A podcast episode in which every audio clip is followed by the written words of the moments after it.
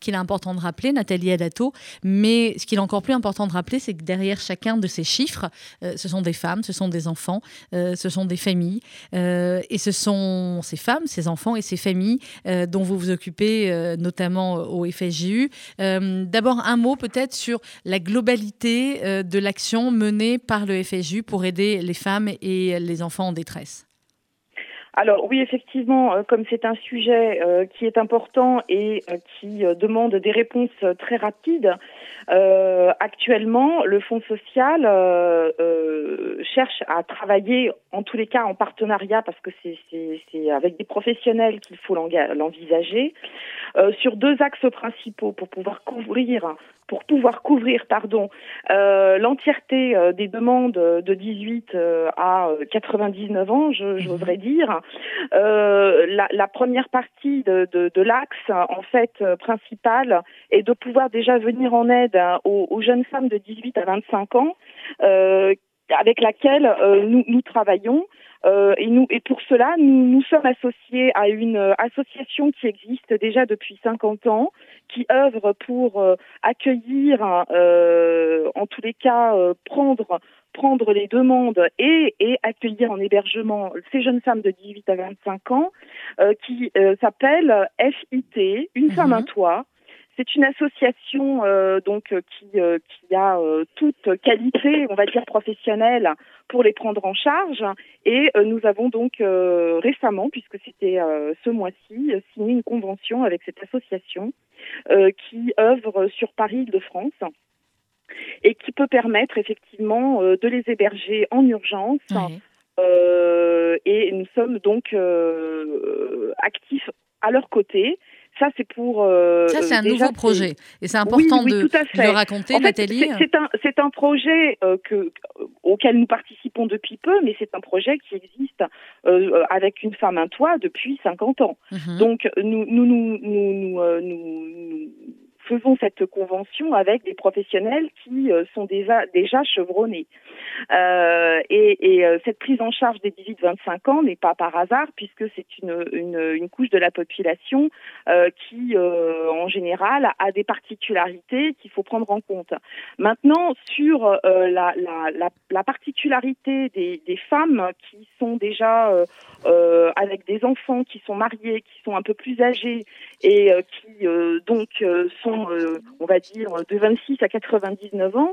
Il y a un gros projet que nous essayons et que nous allons pouvoir monter en 2021, qui est en cours avec une de nos, un de nos partenaires phares, qui est l'association Leftov. Mhm. Euh, nous, nous, nous, nous sommes en cours pour ouvrir une maison pour femmes. Euh, donc c'est un gros projet.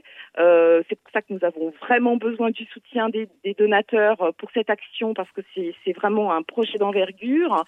C'est une maison. Ce, ce sont 40 euh, logements euh, temporaires pour les accueillir, donc ces femmes avec des enfants ou sans enfants, euh, de façon immédiate, pour pouvoir euh, les remettre dans un circuit euh, psychosocial, éducatif, une reprise de travail, euh, une ouverture de droit, une mise à l'abri. Euh, donc voilà, ce sont vraiment deux axes qui nous permettent de, survoler le, le, le champ de toutes ces femmes qui vivent des violences, qui vivent des violences au sein de leur de leur maison ou bien au sein de leur vie. Euh, ce que vous disiez il y a quelques instants, Nathalie Adato, vous parliez des 18-25 ans. Je vais vous poser une question un petit peu naïve, mais ça peut sembler terrible quand on est une jeune femme de 18 ans, quand on commence, en fin de compte, euh, parfois à peine euh, sa vie amoureuse, quand on est, voilà, quand on a 18 ans, de se dire qu'elles sont déjà et qu'elles sont nombreuses déjà à être confrontées à de la violence conjugale? Oui, bien sûr, des violences conjugales, des violences euh, sexuelles parce que pas toujours obligatoirement conjugales, hein, elles sont pas, euh, sont pas toujours en couple. Ça arrive, ça arrive qu'elles soient en couple très jeunes. Euh, dans la communauté comme euh, comme ailleurs, hein, euh, bien sûr. Hein, on n'est pas à l'abri malheureusement dans la communauté comme comme ailleurs, et, et, de pouvoir entendre prendre entendre leurs paroles, comme vous l'avez dit, il y a énormément de plaintes hein, qui ne qui sont sans suite. Donc ce, ce, cet endroit à une femme, un toit. Euh, est primordial hein, parce que là, il y a vraiment un, lieu euh, d'écoute, d'échange et aussi d'accueil pour le moment, en tous les cas, tel qu'il est, il explose. C'est-à-dire qu'au niveau de, de, leur capacité d'hébergement de, de, et de relogement, c'est plein. Donc, nous sommes venus nous mettre en partenariat pour essayer d'augmenter euh, leur capacité mhm. pour que nous puissions travailler ensemble avec les populations euh, de la communauté que nous rencontrons, que nous puissions travailler avec du personnel, des, des professionnels, des salariés qui qui sont chevronnés depuis 50 ans, euh, de manière à ce qu'effectivement aucune ne soit laissée euh, sur, euh, sur le bas-côté. Mhm. On se rappelle, je crois que je ne sais plus c'était il y a un an ou il y a deux ans, de cette jeune femme qui avait deux enfants tout petits et qui était partie de chez elle, qui avait dormi, je crois, dans, dans une voiture. Je ne vous, ai même pas je vous ai même pas posé la question en antenne, Nathalie, mais je viens de me, me souvenir d'elle. Histoire, bah, vous nous disiez si on la suit toujours et comment, comment elle va. Eh ben oui, oui, oui, je, veux, je peux vous donner des nouvelles. En fait, c'était en novembre. Hmm. Et, euh, nous il y a deux ans, euh, oui, c'était il y a deux ans. Nous avions immédiatement euh, placé Madame avec ses deux enfants dans un Airbnb le temps de pouvoir réfléchir à l'orientation que nous pouvions faire. ce qui était, comment dire, très énergique, c'est que c'était c'était une c'est une femme qui est pleine de ressources hein, aussi, mhm. malgré tout ce qu'elle avait vécu qui était en recherche d'un travail. Donc euh, le Airbnb avait lui avait permis de se poser avec ses enfants, de pouvoir leur faire à manger, euh, ce qui n'est pas le cas dans un hôtel. Euh, et, et, en fait, au bout de trois mois, elle avait signé un CDD. Ah, Alors c'était au début de l'année 2019, euh, et qu'à la suite de ça, comme elle avait un, eu un, un contrat et qui allait débuter au bout de un mois ou deux, je crois, donc ça devait être au début de, du printemps, euh, on avait une maison, euh, une petite maison à Garges-les-Gonesse euh, qui s'était libérée de notre patrimoine et on avait donc pu faire la bascule et lui permettre de, de rentrer dans cet hébergement mhm. parce qu'elle avait un salaire, parce que elle avait ses droits ouverts à l'allocation familiale étaient étaient étaient faits et depuis elle habite là-bas. avec ses enfants et régulièrement elle nous donne des nouvelles.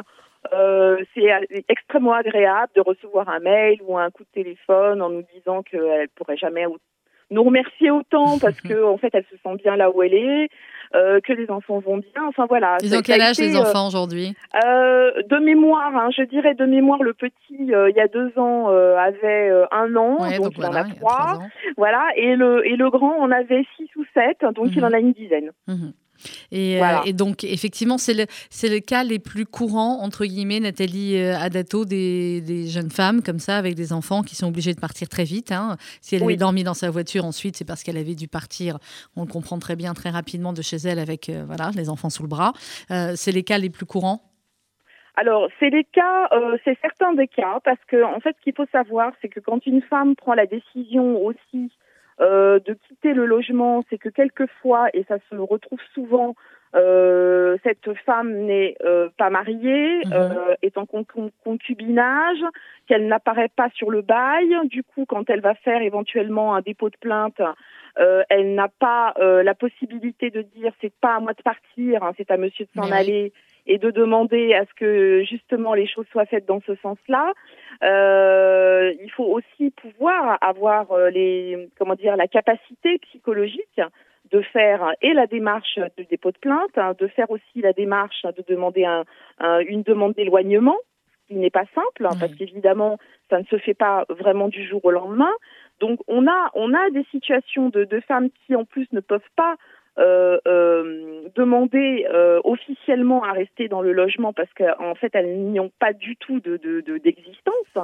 De, et on a des femmes qui sont dans d'autres situations et qui arrivent à tenir et à obtenir du juge un éloignement, mmh un divorce, une pension, mais voilà, tous les cas sont, euh, sont euh, enfin toutes les situations sont différentes les unes des autres. Après, il faut il faut composer avec les capacités psychologiques euh, et, euh, et les capacités et les, et les, euh, et les problématiques administratives. Alors, Nathalie Edato, restez avec nous. Je vous propose d'écouter le témoignage de Tatiana Laurence de la Rue. Tatiana était avec nous il y a quelques mois à propos d'un livre qu'elle avait sorti. Tatiana a une histoire particulièrement douloureuse et compliquée Elle avait sorti un premier livre qui s'appelait Au nom des femmes battues.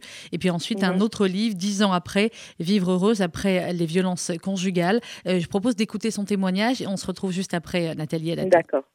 Ben, mon premier livre, Au nom des femmes battues, j'avais besoin quelque part de, de, vomir mon histoire parce qu'on l'a au fond des tripes, elle nous fait mal, euh, elle nous détruit petit à petit parce que moi j'ai vécu les violences physiques, psychologiques, sexuelles, la grossesse forcée, voilà. Il faut quand même dire que lorsqu'on est en couple, on n'est pas obligé d'avoir euh, des rapports sexuels, pas obligé de, de fonder une famille, d'avoir des bébés, et pourtant il y a certains maris qui vous obligent. Donc moi j'ai vécu toutes ces formes jusqu'au jour de ma mort, et c'est vrai que de le vomir quelque part euh, dans ce livre, ce n'était plus au fond de moi. J'avais comme un miroir, je pouvais regarder cette histoire qui était en écriture, euh, noir sur blanc. Et du coup, euh, en regardant cette histoire, j'ai pu commencer à dire bon, comment je peux faire pour me reconstruire? Comment je peux faire pour trouver du positif? Parce que mhm. lorsqu'on vit des choses horribles, insoutenables, que ce soit la violence, que ce soit la maladie, enfin, on vit tous des choses euh, difficiles. Soit on sombre, soit on en fait quelque chose. Et moi, j'ai décidé d'en faire quelque chose. C'est ce que j'explique aux femmes et aux hommes victimes de violences conjugales. Vous pouvez pas sombrer parce que sinon vous restez victime jusqu'à la fin de vos jours. Si vous restez victime, si vous restez soumis à la personne qui vous a fait du mal, alors la personne a gagné. Pour mmh. moi, il était hors de question que cette personne gagne, que cette personne ait réussi à me détruire. Donc, évidemment que comme ça, lorsqu'on regarde son histoire, ça paraît pas positif.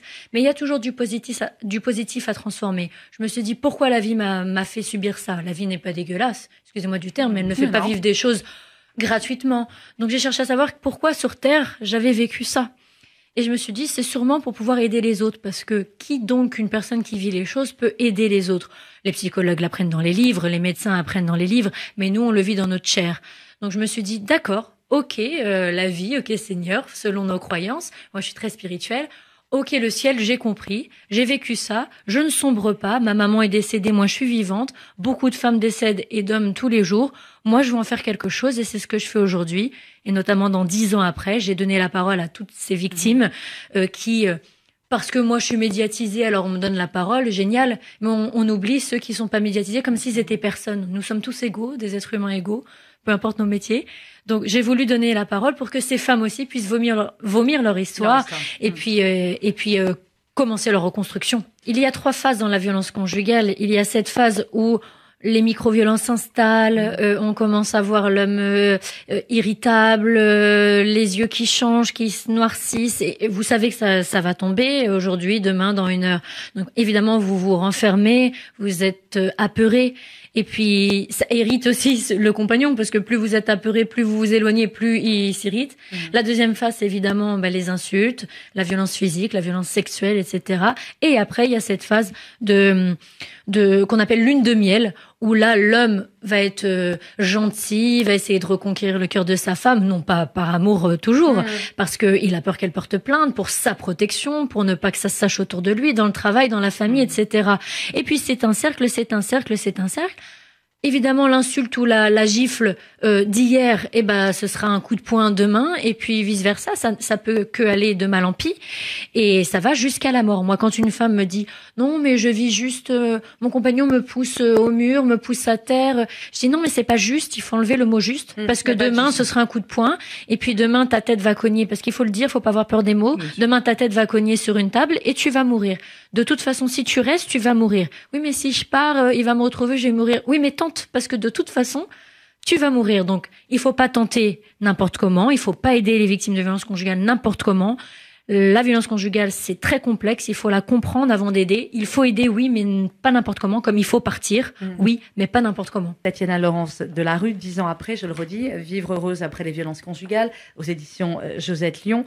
Euh, vous parlez évidemment de, votre maman aussi. Mm-hmm. Et euh, à l'époque où votre maman a été, est morte de violences conjugales, les choses n'étaient pas les mêmes qu'aujourd'hui. Est-ce que quand vous, ça a commencé, quand votre mari, quand votre compagnon a commencé à être violent, vous avez pensé à votre mère ou alors vous n'avez pas du tout fait le, fait le lien et vous avez dit non, ça va s'arranger avec lui, c'est pas pareil, c'est pas la même histoire. Ah, mais si, évidemment, évidemment que je m'étais promis que jamais ça ne m'arriverait à moi. Je l'avais promis à ma maman parce que elle savait qu'elle allait mourir un jour, elle avait conscience et elle me l'avait dit. Elle m'avait dit, tu sais, un jour, je vais mourir. Donc elle m'avait préparé à sa mort avant l'âge de mes 12 ans. Elle m'avait dit qu'elle allait euh, forcément mourir un jour, que plusieurs fois elle avait tenté de la tuer et que je devais être forte. Donc elle m'avait fait une éducation euh, euh, rapide. voilà, elle essayait de, de, Vous aviez 9 ans, 10 ans Oui, c'est ça elle essayait de m'éduquer au maximum. Et quand c'est arrivé, je me suis promis que jamais ça ne m'arriverait. Malheureusement, la vie, c'est pas ça. Euh, lorsqu'on vit des traumatismes, il y a le cerveau reptilien, hein, qui est la partie avant de, de notre cerveau, qui euh, engrange des informations. Et malheureusement, lorsque ça m'est arrivé, je cherchais à, à savoir pourquoi. J'ai pas j'ai j'ai pas réagi, j'ai pas crié, même si j'ai réagi. Mais pourquoi je je sais pas, j'ai pas appelé la police. Pourquoi j'ai eu peur à ce moment-là alors que je voulais pas que ça arrive? Et euh, en parlant avec des, des, psychothérapeutes, c'est là qu'on m'a expliqué que c'était en moi, c'était interne, c'était mon cerveau, je ne pouvais rien faire. C'est comme si mon cerveau s'était mis en alerte. Il mmh. connaissait déjà ça. Instinctivement, il s'est mis en alerte pour me protéger. Il a fait un effet placebo le cerveau est ultra intelligent, bien plus qu'on ne le croit. Le problème, c'est que quelquefois, les effets placebo, bah, c'est ce qui nous amène à la mort, parce qu'en fait, il nous fait supporter l'insupportable en nous trompant, comme lorsqu'on prend du faux sucre. Hein. C'est sucré, mais c'est pas du sucre. Et ben le cerveau fait cet effet placebo. Du coup, on peut supporter l'insupportable. Et malheureusement, ça va jusqu'à la mort. Hein, il faut le répéter. Alors dans le livre, vous parlez beaucoup d'éducation, bien évidemment. Vous dites que votre priorité c'est l'éducation. Euh, vous vous dites à un moment donné, nous créons nous-mêmes quelquefois nos hommes machos, nos femmes soumises, nos hommes violents et nos femmes impuissantes. Mais bien sûr. Évidemment, tout par, par l'éducation. Regardez, à l'école, à l'époque, on ne parlait pas euh, de comment on fait les bébés, comment on se protège, mm. euh, les maladies sexuellement transmissibles. On l'a fait et on a amélioré euh, la vie de nos enfants. Et c'est important d'apprendre ce qu'est la violence conjugale. Déjà, si on me l'avait appris, moi, eh bien, j'aurais peut-être pu sauver ma maman, j'aurais été voir un professeur, j'aurais été voir l'infirmière à l'école. Mais comme on me l'a pas dit, pour moi, c'était le traitement d'une maman, d'une femme normale. Pour moi, c'était presque une normalité ce qu'elle vivait. Comment je pouvais savoir que ça ça ne l'était pas? Je pouvais pas le savoir. Donc, ça passe par l'éducation. Oui, euh, l'éducation nationale à l'école, mais aussi l'éducation des parents on apprend très souvent un petit garçon de pas pleurer, pas débarrasser la table, de jouer euh, avec euh, des voitures. On apprend une petite fille, non non, laisse papa et, ton petit frère euh, regarder la télé. Mm. Nous on va débarrasser. Donc on apprend à la petite fille d'être déjà soumise à l'homme, d'être une bonne maman. On lui offre des poupées, on lui offre des dinettes pour qu'elle fasse bien la cuisine. Donc on apprend déjà à la femme d'être une bonne épouse. Ça s'appelle la soumission. On apprend au petit garçon que c'est la femme qui va le servir, que lui c'est un bonhomme. On dit souvent ne pleure pas, t'es pas une fillette, etc. Donc on éduque nos enfants dans ce sens. Il ne faut pas se plaindre que lorsque l'on est adulte, on a cette éducation où l'homme va dire ben non, mais de toute façon la femme doit me servir et la femme, nous, on est prédestiné à ça, on est éduqué à ça. Donc tout passe par l'éducation. Il faut au niveau de l'éducation nationale et des parents, il faut qu'on éduque qu'est-ce que la violence conjugale, psychologique, physique, sexuelle, pas de tabou. Arrêtons avec les tabous. À l'époque, nos arrière-grands-parents expliquaient pas la sexualité, ça fait des catastrophes. Mmh des catastrophes. Donc arrêtons les tabous, ce n'est pas tabou, c'est le naturel. Tout ce qui existe dans la vie, sur Terre, tout ce que nos corps sont capables de faire, ça ne peut pas être tabou, c'est la vraie vie. Arrêtons avec les tabous de la vraie vie. 11h29 minutes sur RCJ. Vous venez d'entendre le témoignage bouleversant de Tatiana Laurence de la rue. Nathalie Alato, vous êtes toujours avec nous? Oui, oui, tout à fait. Euh, je l'écoutais, euh, je l'écoutais euh, dire effectivement toutes ces vérités. Et euh, il y a quelque chose, en fait, euh, moi, professionnelle du social, qui m'a beaucoup interpellée, euh, c'est qu'elle le dit et elle le répète au moins deux fois. Elle dit que aider, les cas, les femmes victimes de violence, ça, ne se fait pas n'importe comment. J'ai noté cette phrase aussi pour vous faire réagir. Donc, il y a deux, trois phrases comme ça que j'ai notées sur lesquelles je vais vous faire réagir. Nathalie Adato, évidemment, les aider, mais pas les aider n'importe comment. Ce qui veut dire bah que, et c'est pourquoi on le répète euh, toujours et on le dit et on ne le dira jamais assez que euh, eh bien la campagne de la Tzedaka au FSU, ce sont des professionnels formés au social, formés à certaines situations. Parfois, on croit aider et malheureusement, euh, voilà, on le fait avec le cœur, mais il faut un peu plus que ça. Il faut du professionnalisme, il faut l'expérience, il faut derrière tout le tout le parcours d'assistance du, du FSU.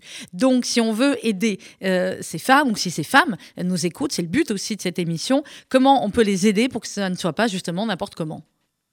Mais justement, euh, nous euh, qui sommes peut-être des professionnels du social, euh, nous ne sommes pas non plus des spécialistes de, de, de, ces problématiques qui sont très compliquées. C'est pour ça que, comme je l'expliquais tout à l'heure, nous nous sommes associés à des professionnels spécialisés comme ces professionnels de Une femme un toit, justement pour ces raisons-là, c'est que nous avons besoin donc de nous adosser à des professionnels très spécifiques pour venir en, en, aide à ces femmes, euh, que euh, notre projet euh, euh de pouvoir accueillir euh, ces femmes aussi avec l'association Left Off dans une maison, c'est aussi nous saisir de professionnels, futurs professionnels, encadrés, mais aussi spécialisés dans ces questions-là, mhm. parce que ça ne s'invente pas et que euh, cela, euh, euh, tout ce projet, toute cette infrastructure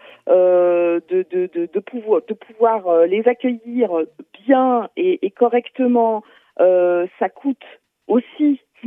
Malheureusement le nerf de la guerre, c'est quand même les sous et que ce projet euh, qui euh, qui est de, de, pouvoir les accueillir dans, dans, dans, dans, cette maison pour les femmes qui est euh, plus qu'à l'état de, de, projet puisque ça avance malheureusement avec le Covid évidemment ça nous a beaucoup ralenti mais, mais cette maison elle verra le jour en 2021 très bien. On a on a besoin vraiment de pouvoir investir dans cette maison installer ces appartements euh, c'est une maison en fait, c'est une maison où toutes les femmes seront euh, ensemble. Ce sont des appartements où c'est un terme générique finalement pour maison pour dire que ce seront plusieurs appartements un petit peu partout à Paris ou en région. Euh, non, on a beaucoup réfléchi à ça. En fait, les appartements diffus, c'est une solution. Simplement, il nous semble plus intéressant et, et, et mieux pour les pour ces femmes d'être dans un lieu et dans un lieu évidemment euh, qui sera un lieu anonyme. Mhm. parce que euh, il n'est pas question non plus de voir débarquer euh,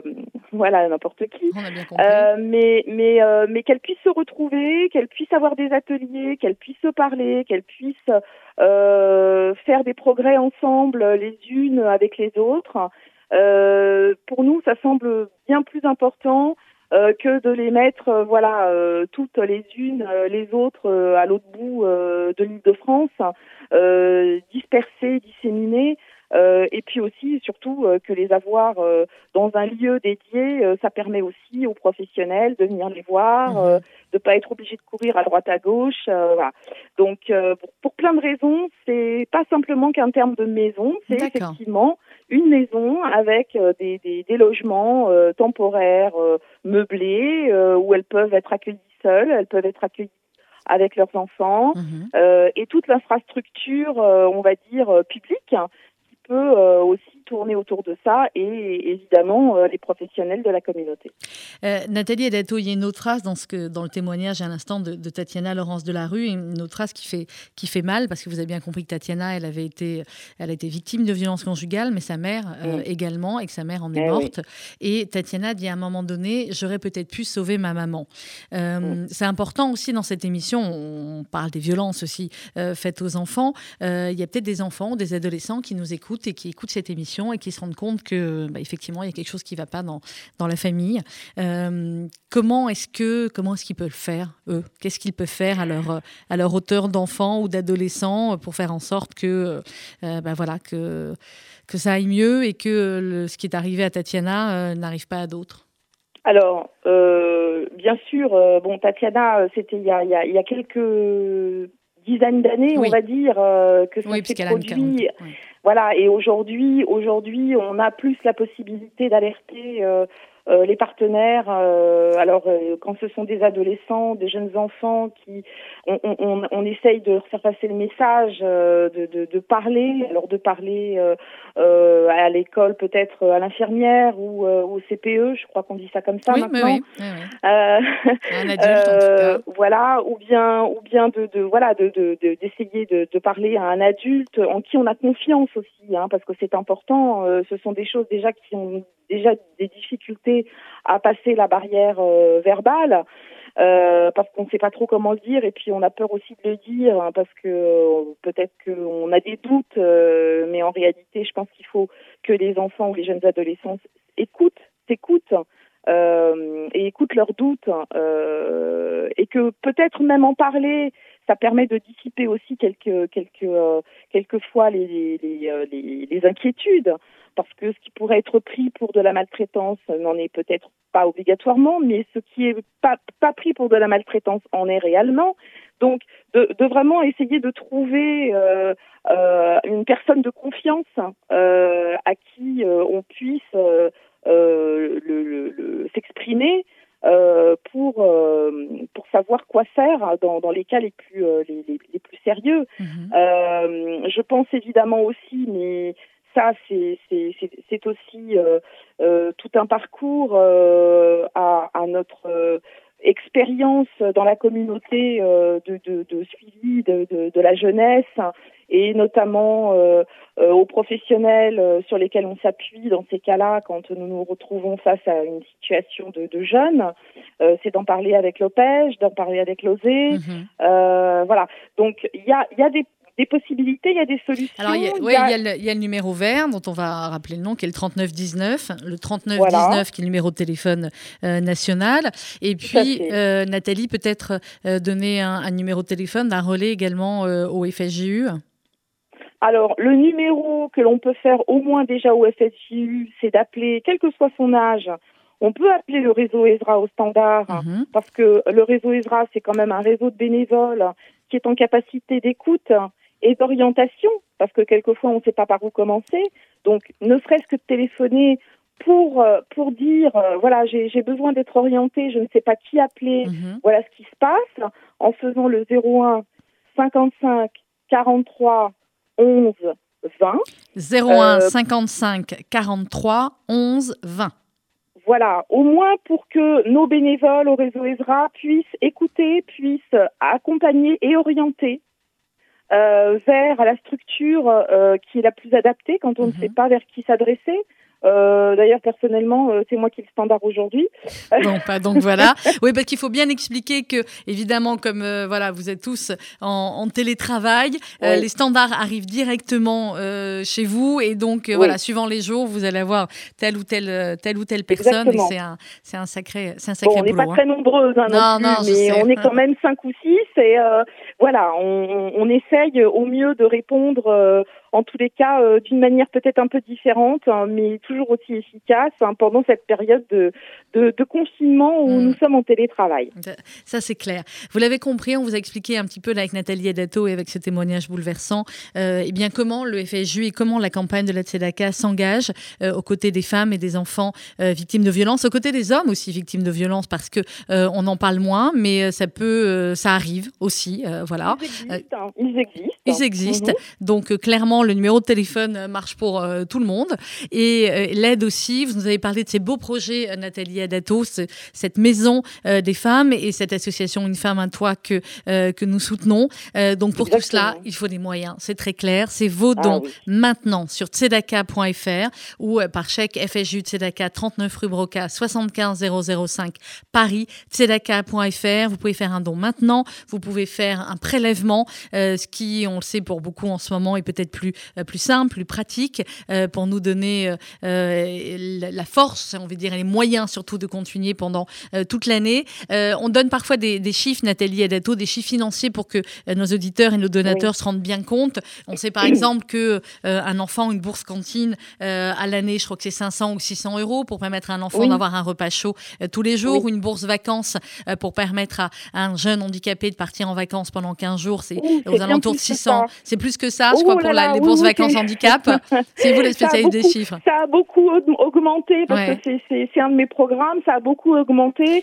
Euh, on va dire que la prise en charge pour un enfant ou un adulte handicapé, euh, le coût pour 15 jours est de 3 000 euros le séjour. Euh, quand on sait que euh, on arrive euh, difficilement à avoir 600 euros par la NDPH, qui est, donc la maison départementale pour le handicap, et que en partenariat, on arrive aussi à avoir à peu près 600 euros par le CASIP Cojazor, Euh, nous, euh, quelquefois, on monte bien au-delà de ça, entre 800 et 1000 euros maintenant. Eh oui, d'accord, pour eh arriver, oui. oui. tout augmente. Hein. Euh, pour pour soutenir les, les, projets que vous avez là sur les sur les femmes battues, on a une idée, par exemple, de la prise en charge que coûterait par mois ou, ou à l'année de, de soutenir une femme comme ça à travers soit les appartements temporaires, soit effectivement les prises en charge parfois d'hôtels ou de Airbnb, ou ensuite bien pour cette maison? Alors écoutez, pour la maison Leftov, euh, c'est encore euh, un questionnement parce qu'il y a quand même beaucoup de choses euh, à prendre en compte. Mhm. Moi, je vous dirais que pour le moment, on arrive, enfin en tous les cas, une femme un toit a un besoin environ de entre 60 et 80 euros par jour pour héberger une jeune femme de 18-25 ans. Donc il n'y a plus qu'à faire le calcul. si c'est par jour, euh, ah, vous imaginez bien que déjà, euh, ça fait 800 euh, euros pour 10 jours euh, au maximum. Donc, euh, j'ai pas la calculette en tête, mais non, moi non plus, mais on comprend bien. Hein. Voilà, on comprend, on comprend très bien ce que ça signifie. raisonnable et, sensé en tous les cas en, termes d'exactitude que je peux vous donner. D'accord. Eh ben, écoutez, au moins c'est très clair. Merci beaucoup Nathalie Adato. Merci à, à, toutes les, à tout le département social. Vous faites un travail incroyable et on est on est fiers de pouvoir voilà essayer de vous aider au maximum pour que y ait, y ait l'année prochaine, en tout cas, on l'espère, au moins autant dans dans le cas de cette campagne de la Tzedaka. On n'a pas le choix de toutes les façons. Il faut qu'il y ait autant et on va le réussir. On va réussir tous ensemble. Merci beaucoup Nathalie. Merci Au revoir. Merci Sandrine. À bientôt. Tzedaka.fr. Euh, vous avez également sur ce site et sur euh, les pages des réseaux sociaux tous les événements virtuels, en tout cas pour l'instant auxquels vous pouvez assister pour nous soutenir. Et je ne vous cache pas qu'après les annonces du président Macron hier, à partir donc si tout va bien du 15 décembre, alors on va dire que du 15 peut-être au 21-22 décembre, je peux vous dire qu'on va faire en sorte de se voir en vrai, masqué, distancié, mais de se voir en vrai euh, pour eh bien, pouvoir collecter ces fonds ô combien nécessaires. On va marquer une petite pause musicale, euh, un peu de douceur hein, dans euh, ce monde de brut, c'est peu de le dire, tout ce qu'on a raconté depuis le début de cette émission, mais c'est notre mission aussi, c'est la mission du FSJU et c'est la mission de, de sa radio RCJ pour l'heure de la douceur avec Jean-Jacques Goldman.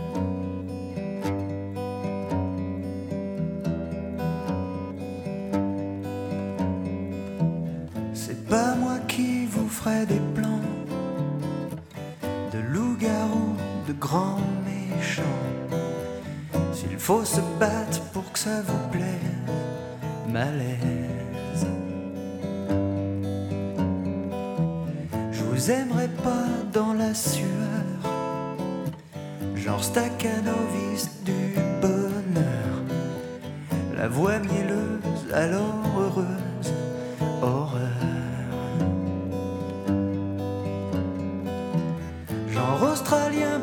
sable chaud. Surfe sur les vagues, sale sur la peau. Grand les sourires, gros biscotto, zéro. Et je serai doux, comme un bisou voyou dans le cou.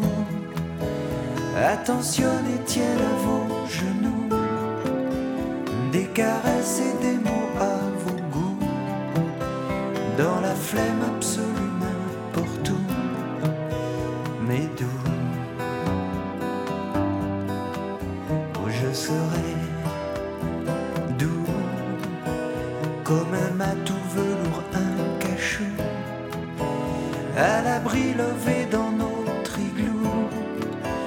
couché debout sans dessus dessous, grand Manitou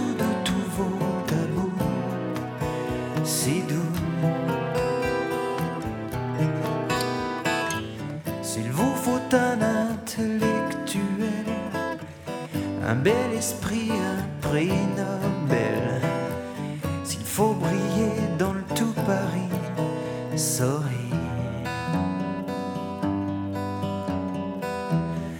La réussite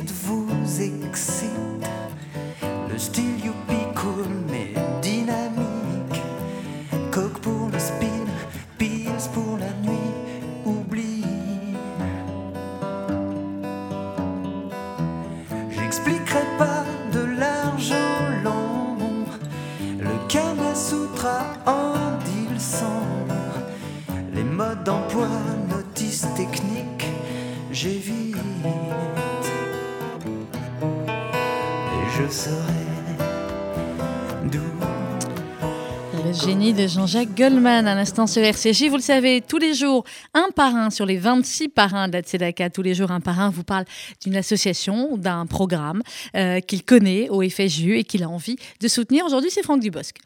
Aujourd'hui, dans Un jour un parrain, Franck Dubosc. Voilà, d'abord, euh, je tiens à dire que je suis très heureux et très fier de faire partie des 26 parrains de cette année 2020 pour la Tzedaka. On a besoin d'être nombreux, peut-être encore plus cette année, et de notre côté et, et du vôtre, bien sûr. Moi, je voulais vous parler de l'OPEJ, qui est une association que soutient la, Tzedaka, euh, qui s'occupe de protéger des jeunes de toutes origines contre, euh, contre les maltraitances, contre l'abandon et toute forme d'abus. Voilà.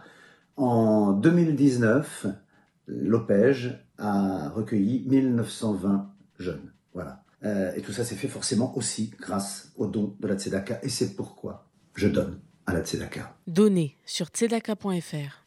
Merci Franck Dubos. Franck Dubos que vous retrouverez eh bien, sur France 2 euh, le dimanche matin dans la formidable émission euh, produite par Steve Suissa Bereshit et qui sera consacrée le 13 décembre euh, intégralement à la Tzedaka. vous retrouverez Franck Dubos et vous retrouverez également Anne Sinclair dans cette émission le 13 décembre. Donc, mais on ne manquera pas de vous le rappeler. Pour l'heure, 11h46 minutes, c'est le petit bonheur, c'est mon petit bonheur moi à chaque fois tous les jours de découvrir la chronique littéraire et solidaire de Josiane Savigno. Bonjour Josiane. Bonjour Sandrine. Alors aujourd'hui, c'est un livre de Robert Bobert que vous connaissez sûrement puisqu'il a Mhm. été publié en 1999. C'est Berg et Beck. Berg et Beck. Et il est disponible en poche, en folio Gallimard. Alors c'est un livre qu'il est vraiment jamais inutile de relire et qu'il est aussi très utile, surtout très utile de faire lire à un maximum de personnes. Ce sont donc deux garçons, Henri Beck et Joseph Berg. Ils ont 11 ans. On est en 1942 et évidemment, ce sont des enfants, ils sont tout à leur jeu d'enfants. Ils n'ont pas vraiment mesuré ce que représentait l'inscription Judisches, Judisches Geschäft sur la devanture de l'épicerie Beck et sur celle de la cordonnerie Berg, qui sont au 7 et au 30 de la rue de la Butte aux Cailles à Paris. Pourtant, ils doivent porter l'étoile jaune et ils ont l'interdiction d'aller au square. Mais ils sont tellement plus préoccupés d'une part par leur compétition à l'école, parce que Berg talonne Beck, qui est toujours premier de la classe, et aussi par une de leurs passions qui est le vélo et leur héros qu'on voit dans ce lieu magique, le Veldiv. Et justement, le Veldiv, c'est là qu'un matin, le matin du 16 juillet, un jeudi, on va emmener Henri Beck et toute sa famille. Joseph, lui, a de la chance. Il peut rester caché avec ses parents. Déporté, Henri Beck ne reviendra pas. En fait, il aura 11 ans pour toujours. Après la guerre, Joseph Berg travaille au manoir d'Andrézy. Le manoir d'Andrézy, c'était un lieu créé par la Commission centrale de l'enfance qui accueillait des enfants de déportés. C'était un endroit où on tente de rendre à la vie ceux qui sont blessés pour toujours, où on tente de consoler de l'inconsolable, ou au moins de réapprendre à vivre. Joseph lui-même, c'est un garçon inconsolable. Il a maintenant 20 ans et l'idée que Henri ne soit plus vivant lui est totalement insupportable. Mhm. Alors il lui écrit. Il ne cesse de lui écrire. Il lui raconte les années qu'il n'aura pas vécues, les musiques qu'il n'écoutera pas, les livres qu'il ne lira pas. Pour me persuader, dit-il, que tu es encore présent. Et c'est pas parce que tu ne répondras pas que l'histoire devra se passer de toi. Gardons-nous notre amitié. Vraiment, c'est un livre important. D'ailleurs, comme les autres livres de Robert Bobert et comme ses documentaires, dont j'espère que vous les avez vus, vraiment lisez-le ou relisez-le. C'est Berg Ben, je et Beck. Eh ben, je suis sur la page de ma librairie là pour Voilà. faire un click and c'est le- collect en attendant que ça ouvre samedi. C'est le folio Gallimard numéro 3496, je peux vous dire. Voilà. Voilà, allez-y, Folio Gallimard. Vous faites du click and collect maintenant ou alors on attend avec impatience l'ouverture des librairies samedi pour aller l'acheter. Ça a l'air absolument sublime. Mais je n'en C'est doute pas magnifique. parce que c'est une recommandation de Josiane Savigno. Merci beaucoup, Josiane. À demain. On parle de qui demain? À demain, c'est un livre qui vient de paraître d'une is- d'une Irlandaise, Claire Keegan. Ça s'appelle ce genre de petites choses. Eh ben parfait. À demain, Josiane. Merci beaucoup. À demain. Dans quelques instants, vous allez retrouver les contes d'Israël et du monde de Dominique Dahan. Euh, ne manquez pas également tout à l'heure à 13h l'émission médicale présentée par Karen Tayeb.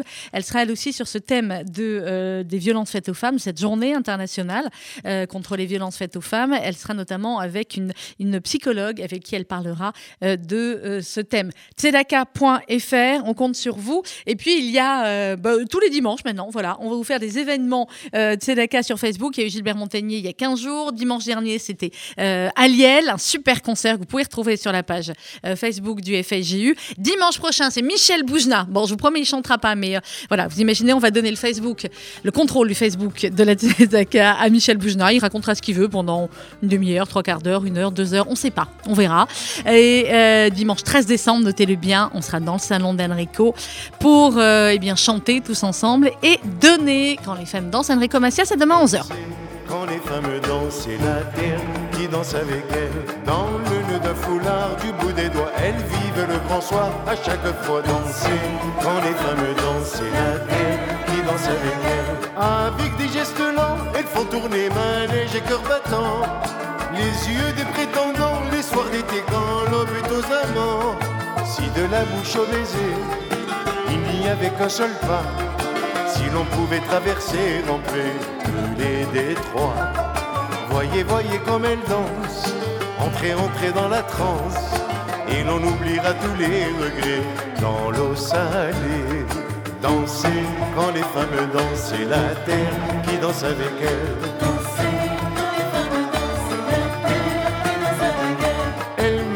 d'espoir le temps qui va. Danser, quand les femmes dansent, c'est la terre qui danse avec elles. Elle porte brune ou blonde au creux des reins tous les désirs du monde. Si par bonheur elles dénudent un point secret de leur peau, tous les regards du grand nord au sud brûlent aussitôt. Voyez, voyez comme elles dansent Entrez, entrez dans la transe, et l'on oubliera tous les regrets dans l'eau salée. Danser quand les femmes dansent, c'est la terre qui danse avec elles. C'est toute notre histoire qu'on aperçoit. Danser quand les femmes dansent, c'est la terre qui danse avec elles. Quand la fête s'endort, c'est dans leurs bras que naissent les aurores.